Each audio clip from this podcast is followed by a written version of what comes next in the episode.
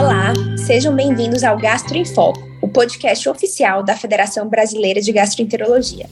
Neste episódio, nós conversaremos sobre o tema supercrescimento bacteriano de intestino delgado, que é mais comumente referido por sua sigla em inglês, o SIBO. Eu sou Caroline Garcia, gastroenterologista, membro da Comissão de Assuntos Digitais, e o nosso convidado mais que especial hoje é o Dr. Caio Freire, meu conterrâneo, gastroenterologista pelo HC, Hospital das Clínicas da Faculdade de Medicina da USP, mestre em farmacologia, supervisor da residência de clínica médica e coordenador do ambulatório de doenças inflamatórias intestinais do Hospital Geral César Caos.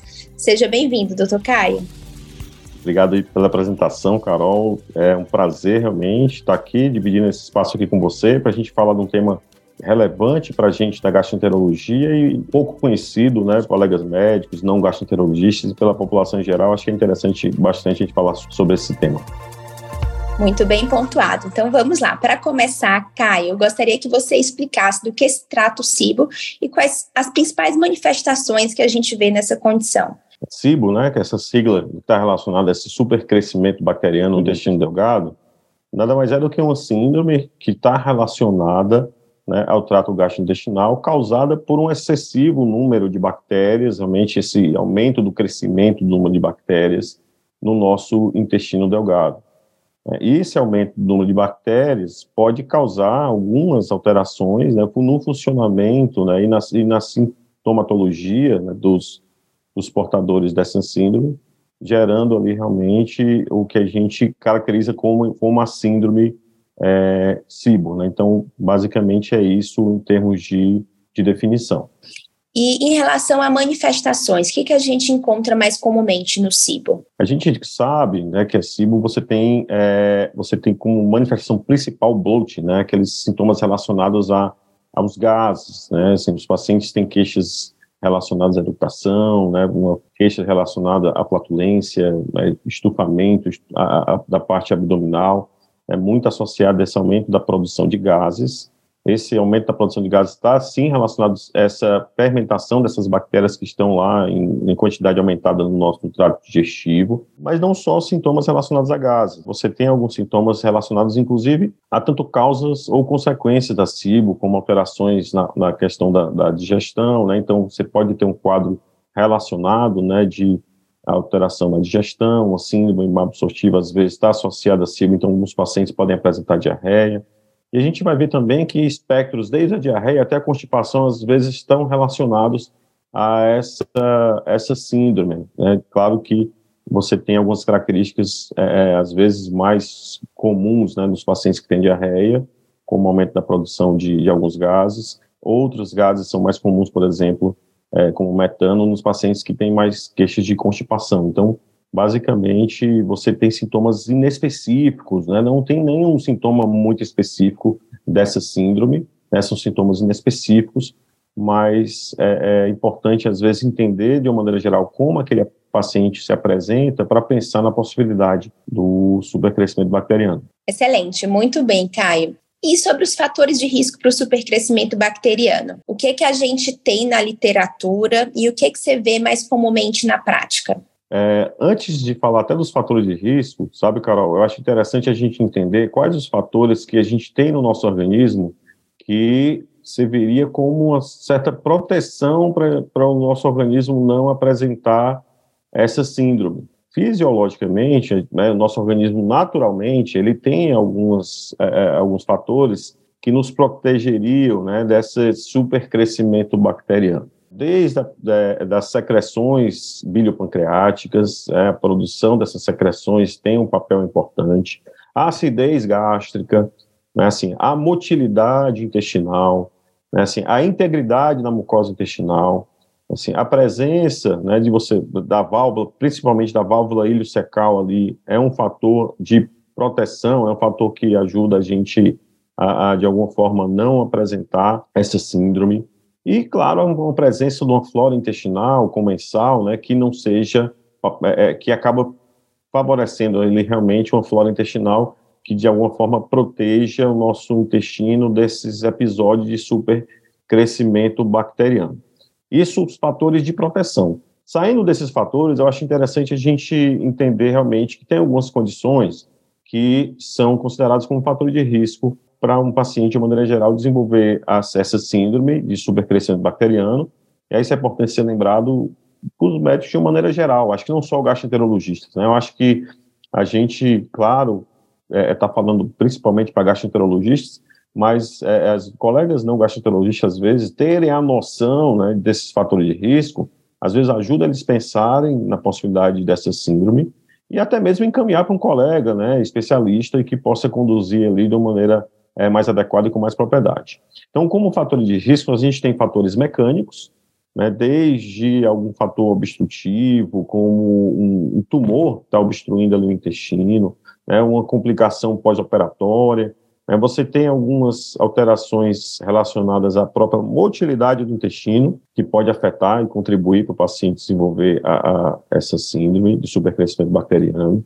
Aí você tem, talvez, relacionado à motilidade, algo que é bastante comum, que é justamente o, o, a síndrome do intestino irritável, tem às vezes um componente de alteração de motilidade, e isso é importante a gente lembrar. Algumas doenças mais raras afetam a parte da motilidade também, mas a gente precisa entender que existe, né? Algumas doenças, miopatias, mitocondriopatias, podem também ter alteração de motilidade do trato digestivo, isso afetar ali e contribuir para o supercrescimento bacteriano. Algumas doenças sistêmicas, como o diabetes, que é bastante comum no nosso meio, então lembrar que o diabetes pode ser sim um fator de risco, né, principalmente pacientes que, que dependem de insulina, né, assim, a esclerodermia, algumas doenças um pouco mais raras, mas que tem ali é, é um, é, de alguma forma são fatores é, é de risco para o paciente desenvolver a síndrome. A gente tem medicações que podem lentificar principalmente o trato digestivo, como os opioides, né? Os pacientes com dor crônica, pacientes às vezes da oncologia que usam essas medicações,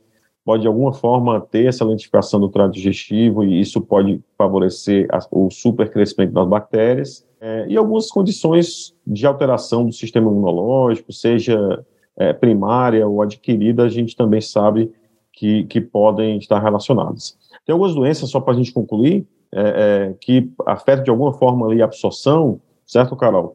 Como a própria insuficiência pancreática, né, as doenças do pâncreas, né, você tem ali alguns pacientes, é, é às vezes pacientes hepatopados que têm alteração ali na composição dos ácidos é, é sais biliares, que pode de alguma forma também ter alteração de absorção, isso tudo é, é, que eu comentei até agora são fatores que podem contribuir, né, como fatores de risco para surgir aí o supercrescimento bacteriano. Excelente, muito bem colocado, Caio. Eu gosto muito desse raciocínio de a gente pensar numa patologia, mas lembrar da fisiopatologia. Porque aí, quando você relembra todos os fatores protetores, quando a gente tiver uma quebra desses fatores, a gente tem um fator de risco. Então, os estados de hipocloridria, como você falou, a gastrite atrófica, uso crônico de IBPs, que ainda é uma há um certo debate sobre isso, mas parece ser um fator de risco. Todos os estados de desmotilidade, as ressecções intestinais, principalmente quando pega ali a região da válvula ileocecal. É, achei muito interessante esse raciocínio que você teve, bacana. E na prática, Caio, você tem visto muitos casos de SIBO em pacientes que não têm esses fatores de risco clássico, paciente jovem, não diabético, sem cirurgia prévia, ou realmente a gente vai ficar mais focado naqueles pacientes que têm esses fatores de risco clássicos? É, na prática, né, Carol, infelizmente a gente esbarra muitas vezes nas ferramentas diagnósticas. Eu sei que depois vai falar um pouco sobre isso, é, mas isso impacta muito nessa sua pergunta, né? Assim, se eu vejo muitos casos de SIBO, certamente eu vejo muito menos do que deveria casos de SIBO. A gente tem muito subdiagnóstico de SIBO por conta até da dificuldade de acesso, né, aos exames diagnósticos talvez também por ser menos lembrado do que deveria, né, a possibilidade do paciente ser portador dessa síndrome, mas é algo que, que a gente vê, eu vejo com certamente uma frequência maior do que os colegas, por ser referência nessa parte de doenças intestinais, né, então você acaba sendo referência e como a gente é referência disso, é, pensa um pouco mais essas possibilidades e acaba tendo é, é, um pouco mais de casos nesse sentido mas eu vejo realmente como uma condição bastante subdiagnosticada. Assim, eu acho que tem muitos pacientes que realmente, mesmo com esses fatores de risco que a gente comentou, ainda não se pensa ou ainda não se investiga SIBO. Né? Eu acho que o paciente que não tem esse fator de risco, né, assim, você tem alguns estudos mostrando que eles também podem ter SIBO, mesmo não tendo esses fatores de risco, né, podem realmente surgir, né, assim, você tem alguns estudos aí realmente pelo mundo com esse perfil de paciente, né, mas É, eu acho talvez que se a gente hoje ainda conseguir focar nos pacientes mais sintomáticos ou com esse fator de risco, a gente já conseguiria um grande ganho para os nossos pacientes, né, em termos de, de possibilidade de diagnóstico e tratamento, né, acho que talvez seja o maior foco. Perfeito. E a gente conversou um pouquinho sobre quadro clínico, é, fatores de risco, mas como é o, o desenho, aquele paciente clássico que você suspeita de SIBO? E suspeitando, como que você faz essa investigação diagnóstica? A gente já tem mais ou menos memorizado todos esses fatores de risco que a gente comentou, todas essas condições que a gente sabe que podem contribuir para o paciente é, apresentar é, que, um quadro clínico de supercrescimento bacteriano. Né? Mas aquele paciente clássico com bloat, né, com, esse queixa, com essas queixas de gases persistentes, esse, esses queixas realmente de extensão abdominal, né, apesar de ser mais inespecífico, e que somado a isso eu tenho talvez esses fatores de risco, é aquele paciente que eu já penso logo em fazer um exame para investigar SIBO. Isso é importante, né, porque se o paciente tem sintoma, a gente precisa sempre valorizar os sintomas, até como uma, e utilizar aquilo ali como objetivo do nosso, da nossa abordagem de, de tratamento. Você comentou, ah, o paciente é sintomático, você, como seria sua abordagem? De uma maneira geral, a gente, por não ter sintomas, a gente fica é, num contexto, às vezes, e não mais motivado a ir a fundo nessa investigação, até para a questão pela dificuldade de acesso ao, ao, exame. Mas no paciente sintomático, eu acho que é importante, principalmente quando tem esses fatores de risco, e daí a gente segue ali com a, com a investigação. Excelente. E como que você faz essa cascata investigativa? Conta para a gente.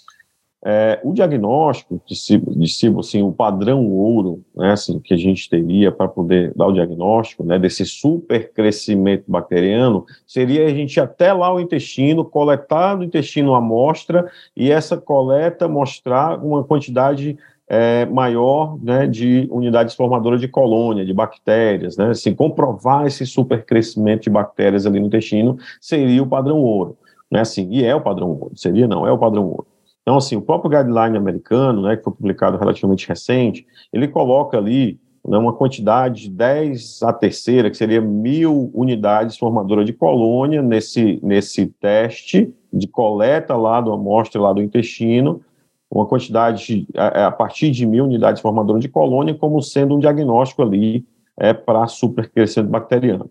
Né, assim, tem ali outras fontes, considerando em vez de mil, né, considerando 100 mil, né, 10 a quinta, né, então realmente isso é, é, é, um pouco variável, mas nesse guideline, nesse guideline eles realmente recomendam acima de mil, né, assim, mas na prática a gente tem uma dificuldade muito grande de acesso e de estrutura para poder conseguir realizar esse exame, é, de coleta ali no, no, lá no intestino da, de uma amostra dessa. Né? Até a padronização desse, desse método é um pouco mais difícil, né? e o que a gente ainda acaba tendo um pouco mais de acesso, mas com ainda com dificuldade, é dos testes respiratórios, né? Assim, que a gente acaba tendo um pouco mais de acesso para poder ajudar a gente a, a, identificar e dar o diagnóstico dos pacientes com supercrescimento bacteriano. Assim, o teste respiratório normalmente é, que a gente utiliza, né? é, o paciente ele ingere o carboidrato, normalmente lactulose ou glicose, e daí você faz ali uma quantificação da, de quanto é liberado ali de hidrogênio após aquela ingesta, né, que você entende que uma concentração aumentada do, do gás após ali um período, ali você tem ali um ponto de corte ali de 90 minutos, um aumento ali da concentração do gás ali com 90 minutos, você teria o diagnóstico pelo teste respiratório, que não é o padrão ouro, mas é o que a gente tem um pouco mais de acesso, menos do que a gente gostaria, né, Carol? É, mas ainda não é o que a gente é, é, é não, a gente não tem tanto acesso como, como talvez deveria, né? Porque de uma maneira geral no público a gente não encontra e, no, e na rede privada a gente não tem ainda uma liberação, né? No, dentro do, do hall da ANS, por exemplo, para você ter acesso é, é, mesmo os pacientes do privado isso que você pontuou é muito importante. A gente tem uma limitação de exames para o diagnóstico muito grande. O primeiro, que é um exame invasivo, é, a padronização realmente é muito difícil. E o segundo, que a gente lê nos guidelines como exame não invasivo, de, de fácil acesso e barato. Para os nossos pacientes não é barato, porque ele não tem acesso pelo SUS, não tem cobertura na ANS e o paciente tem que pagar, e são poucos centros que tem. Então, a gente tem um valor significativo para esse exame, né? E eu acho que na prática, muitas vezes, a gente vai acabar fazendo tratamento empírico naquele paciente que tem aquele quadro clínico clássico, aqueles fatores de risco. É, então, eu estou vendo que a nossa realidade é uma realidade a nível nacional. O exame não está tão facilmente disponível para a gente, né? a gente está num país realmente é, com uma grande parcela da população, né? É, para custear um exame desse, um teste respiratório, realmente é, é, um impacto muito grande na renda de grande parte da população e isso acaba tornando impeditivo a realização do exame para muito, muitos pacientes, que é uma pena para a gente. Com certeza. Agora, em relação ao tratamento, Caio, como que a gente deve tratar esses pacientes que têm um diagnóstico firmado por teste respiratório ou um diagnóstico presuntivo de supercrescimento bacteriano? Com relação ao tratamento, Carol, a gente tem diversos estudos realmente mostrando diferentes abordagens. Mas lembrando que se eu tenho um excesso de bactérias, eu vou precisar de um antibiótico para poder é, atuar sobre aquele excesso de bactérias e eu vou melhorar uma vou diminuir a quantidade de bactérias e vou diminuir os sintomas do nosso paciente. Eu tenho uma gama variada de antibióticos que já foram estudados, né, antibióticos muito usados no nosso dia a dia, né, desde amoxicilina clavulonato, né, ciprofloxacino, metronidazol, norfloxacina, tetraciclina, né, assim, aí tem diferentes posologias aí de cada um deles, né? Nenhum é 100%, tem, se bem que tem alguns estudos até com, com taxas bem importantes ali de eficácia né, desses antibióticos, né, alguns estudos ali é, é com até quinolonas mostrando uma eficácia bem, bem importante, é, mas a gente sabe que nada é 100%, né, e até por isso é que a gente utiliza, é, às vezes, uma alternância desses antibióticos, né, justamente para poder atingir a melhora é, dos, nossos, dos nossos pacientes ao longo do tempo.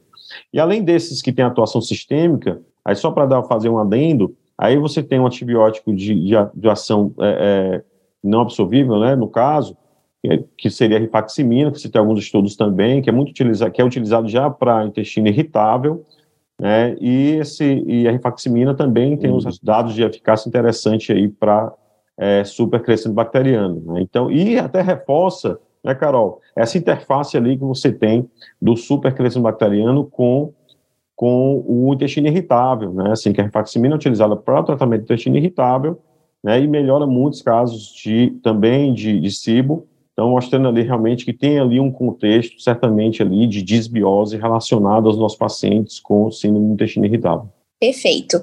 É, em relação aos antibióticos, geralmente a gente usa em dose habitual, né? O metronidazol que a gente costuma usar uma dose mais baixa, porque a dose aqui seria de 750 miligramas a dia. Então, em vez de fazer a dose padrão de tratamento de outras infecções de 500 de 8 em 8, no supercrescimento a gente faz 250 de 8 em 8.